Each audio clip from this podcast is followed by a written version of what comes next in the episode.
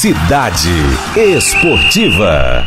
Cidade Esportiva com Fábio Lima. Fábio Lima, bom dia para você. Câmbio, Fábio, câmbio, câmbio. Não estamos ouvindo o Fábio.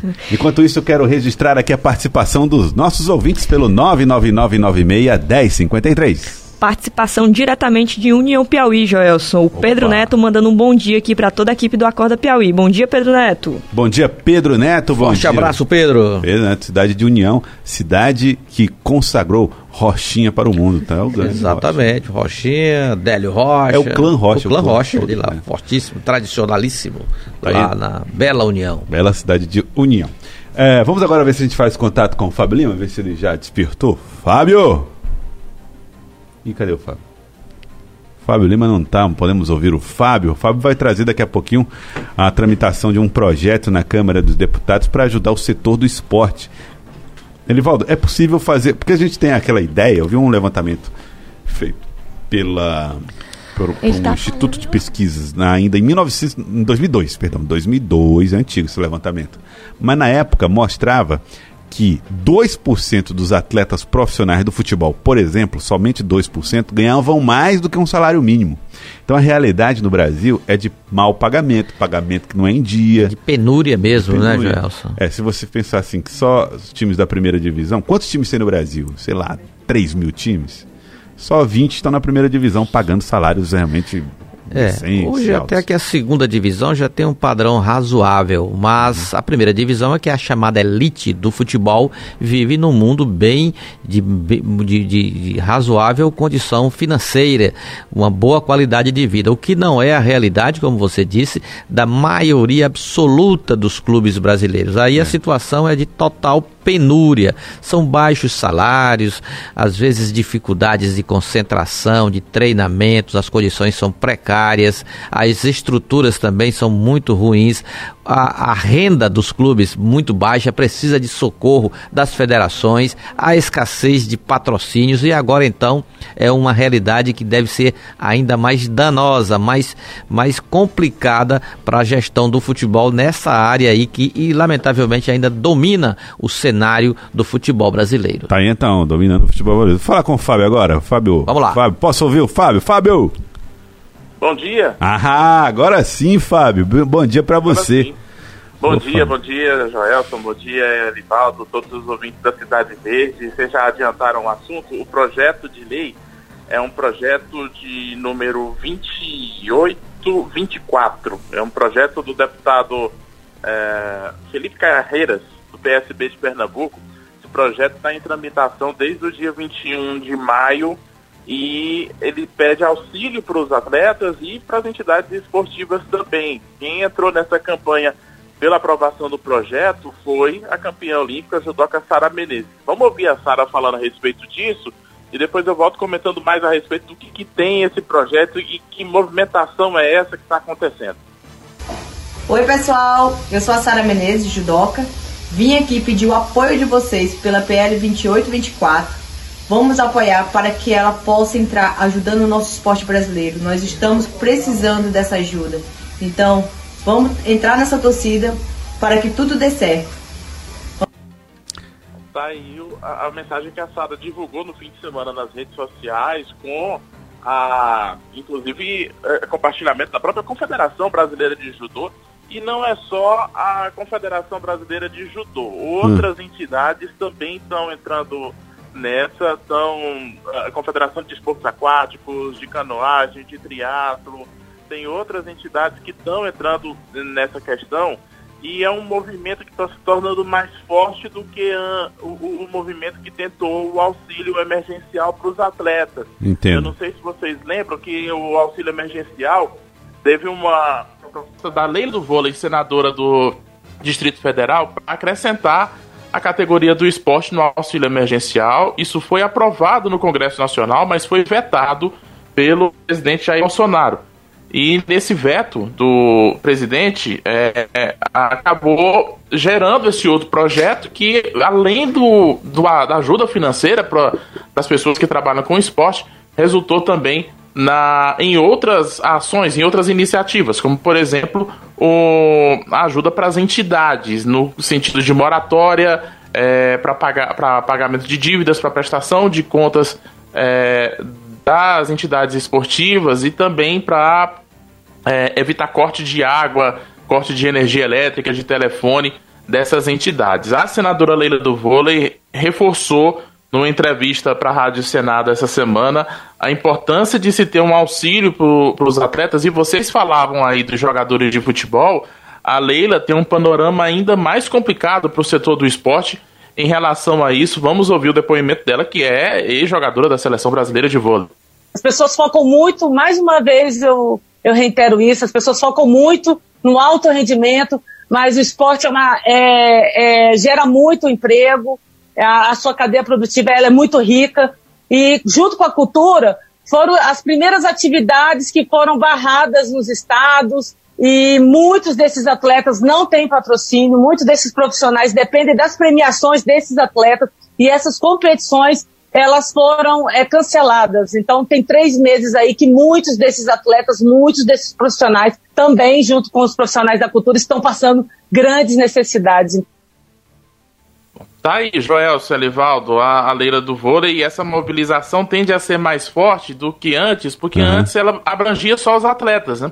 E agora, como as entidades vão ser beneficiadas se o projeto for aprovado e sancionado, então está ganhando força com as entidades. Foi pedido um pro, uma aprovação em regime de urgência, aprovação é, do projeto. Hoje, esse pedido de regime de urgência deve ser votado na Câmara dos Deputados e fica a questão. O problema está aí, o problema uhum. existe. A gente vai resolver primeiro o problema ou depois a gente. Ou, ou, a gente vai primeiro pensar em como que vai pagar essa conta.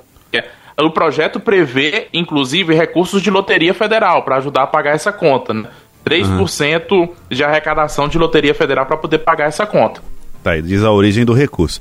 Inclusive, sua voz, seu áudio melhorou aqui, viu, Fábio? O Mauro Costa né, apertou, rapaz? apertou dois botões aqui. Seria o microfone um dourado? É, e aí nós vimos por motivo é o microfone dourado. microfone dourado do Fábio, olha, esse aí é... é... Só ele tem, só ele. Só ele tem. Eu preciso vender meu carro para comprar um celular, um microfone daquele. É impressionante. Isso, rapaz. O patrimônio desse rapaz é impressionante.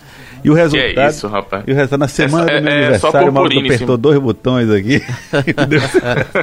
Agora eu quero fazer uma denúncia Elivaldo Barbosa, denúncia. Vamos lá. O Chelsea e o Borussia Dortmund querem tirar o Gerson do Flamengo. Não ah, não, aí não. Aí não tem condição. Aí Fábio, que história é essa, Fábio?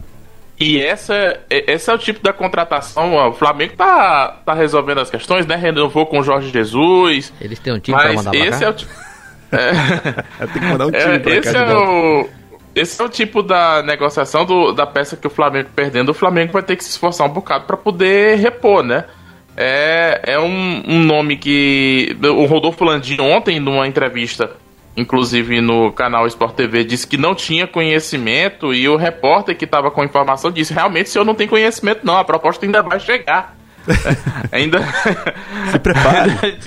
se prepare, se prepare nos próximos dias, é só na outra semana, a proposta ainda vai chegar. Mas esse interesse mostra que o mercado está muito ativo, não só no Brasil e na Europa, e a minha preocupação por mais que o Flamengo seja, esteja forte financeiramente, é de como os europeus devem estar mais fortes financeiramente nesse pós-pandemia, né? Como que o mercado brasileiro vai é, reagir às investidas do futebol europeu é, nesse período pós-pandemia, quando o, o, nosso futebol, justamente pela nossa economia, automaticamente é, é, deve ficar mais fragilizada. Ontem, Não, por exemplo, a, o, o, Brasil já desistiu de sediar a Copa do Mundo de 2023 porque o governo federal não deu as garantias exigidas pela FIFA alegando a pandemia. O futebol e feminino, eu acho né? que é, é o futebol feminino. E eu acho correto. Eu adoraria que a gente tivesse a Copa do Mundo aqui em 2023 com os estádios aqui para aproveitar já da Copa passada e o governo federal não deu as garantias por conta da pandemia, né? Então a, a, nossa economia, infelizmente, vai ficar fragilizada e o esporte, no fim da fila, vai acabar pagando a conta. Não sei se o Flamengo vai ter condição de segurar essas propostas pelo Gerson, né? É o Chelsea da Inglaterra e o Borussia Dortmund que já revelaram esse interesse. Mas Ó, e proposta de 35 milhões de euros, 192 milhões de reais. Ele é tá muita aqui, coisa. Com a mão na cabeça, Elivaldo é, Barbosa. Vamos procurar uma altura aí, uma altura do Gerson, já porque não segura, Fábio. Você conhece bem o mercado aí do futebol, você sabe é. que, como você disse aí, a economia do Brasil é em baixa. Os clubes já estão já vendendo os jogadores. Eu, eu, lembro, eu já ouvi hoje, Fábio, que o Corinthians já está aí disponibilizando vários atletas, o Santos também fazendo a mesma estratégia, os, os mais destacados, para vender para o mercado europeu, exatamente para se manter aqui no Brasil. O Corinthians já tem, Joelson, três meses de salário atrasados. O Corinthians. Três meses. Impressionante, né? Três meses. E é porque é o seguinte, o Corinthians inclusive alega que os jogadores estão cientes do problema é, é, e, e, compreendem o problema. O Corinthians continua com patrocinadores, mas os patrocinadores, por conta da pandemia, suspenderam os pagamentos. Prometem retomar esses pagamentos para o Corinthians é, de patrocínio quando o time tiver exposição. Né? Não adianta estar tá pagando patrocínio para não ter jogo e a marca não está sendo exposta. Então é, assim que a situação for, for resolvida, é, que, a, que, a gente tiver futebol, o Campeonato Paulista, inclusive, deu uma segurada é, nessa discussão. Deve haver uma nova reunião agora nessa semana, mas o Campeonato Paulista deu uma, uma segurada na discussão de retomada. É, mas é, a situação do Corinthians é essa. Realmente são três meses de salários atrasados, e se você vê o Corinthians numa situação uh, como essa, imagina outros clubes menores de menor porte no futebol brasileiro. É, Fábio, eu, nós, nosso tempo já está super estourado, mas eu queria falar aqui sobre, um rapidinho sobre a prefeitura do, de Fortaleza, que suspendeu o patrocínio de Ceará e Fortaleza, e o Fortaleza multou o volante Felipe, que rompeu o isolamento social, né, Fábio? Rapaz, é, primeiro, essa questão do, do Ministério Público, a recomendação do Ministério Público do Ceará para suspender os patrocínios. Se a moda pega, vai ter muito clube no Brasil de médio, pequeno porte que vai acabar sofrendo porque tem patrocínio de Estado e de Prefeitura envolvendo o esporte. E a Prefeitura de Fortaleza acatou esse pedido. Fortaleza e Ceará no futebol perderam os patrocínios para 2020 porque o Ministério Público recomendou que não é prioritário. Prioritário é gastar os recursos com a pandemia. E a preocupação que eu já externei ontem, eu falei que o três jogadores do Cruzeiro testaram positivo para Covid-19, mesmo fazendo os treinos com todo o protocolo bonitinho do Cruzeiro. Problema não é fazer o protocolo no treino bonitinho, o problema é fora de casa você manter as regras. O jogador brasileiro não é jogador do futebol europeu como na Alemanha, que todo mundo tem uma educação diferente. Aqui o Felipe, volante do Fortaleza, foi flagrado no fim de semana numa festa com uma piscina lotada de amigos. Todo mundo tomando banho de piscina no fim de semana, o Felipe, volante do Fortaleza, foi multado, vai ter que treinar em separado por uma semana e vai ter que fazer, é óbvio, de novo, o teste do coronavírus, porque corre o risco de infectar outras pessoas se tiver sido infectado. É preciso um pouquinho mais de noção dos atletas e me leva muita preocupação se pensar em retomada do futebol, se a gente tem esses riscos. Na Europa a gente já teve alguns jogadores mutados é também. Mas aqui no Brasil, você ter um, um número assim de jogadores fora dos treinos, não seguindo as recomendações, correndo o risco de ser infectado, você tem uma janela de imunidade para fazer um exame de sete dias. Você pode ficar assintomático num período que é, você não fez o teste. Então você não pode brincar com isso. Tá e é, é, até desrespeitoso com os outros colegas de treino Verdade. você fazer o que o Felipe fez. Né? Verdade. Fábio, eu quero te agradecer. Obrigado, hein, Fábio? Obrigado, Joelson, Elivaldo. A gente volta a partir de meio-dia com a Nádia Rodrigues e o Fenelon no Cidade Verde Notícias. Daí um abração, Fábio Lima, 8 horas 31 minutos.